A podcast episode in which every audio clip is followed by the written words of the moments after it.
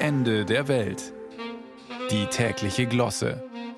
Ein Podcast von Bayern 2. Golfclubs haben ja nicht das sympathischste Image.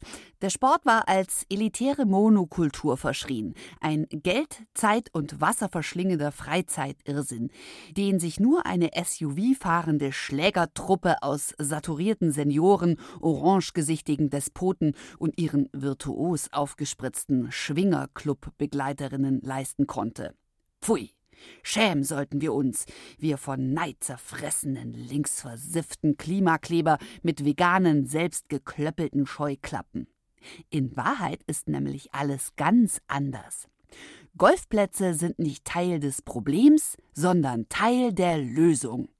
Diese gute Nachricht überbrachte uns chronisch Ahnungslosen ohne Handicap der ehemalige baden-württembergische Umweltstaatssekretär Dr. Baumann. Golf ist nämlich ab sofort biodivers.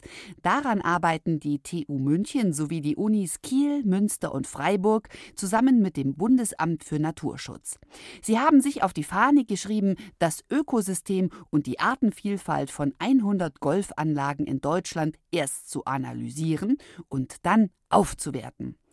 Vorbei also die Zeiten, in denen makelloses Rasengrün sich gleich einem niedrigflorigen Fünf-Sterne-Superior-Teppich über die Hügel schmiegte. Ab sofort darf das Green wieder Charakter als Kalk- oder Sandmagerrasen, Frisch- oder Feuchtwiese haben und sich über regionales Saatgut und einen Schröpfschnitt auf 10 cm Halmlänge freuen.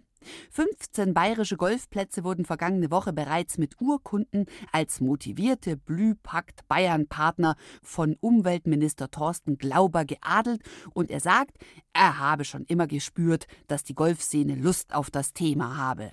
Siehste? Dafür sprechen auch die besorgten Fragen im Forum der Website golfstunden.de. Was macht man, wenn eine Blindschleiche auf dem Grün in der Puttlinie liegt? Was, wenn ein Maulwurfshügel meinen Stand beeinträchtigt?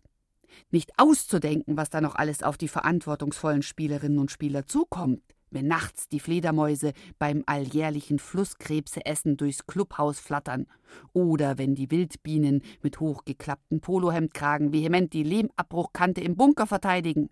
Ganz zu schweigen vom Problemwolf, der mit dem Elektro-Caddy über die Driving Range proletet.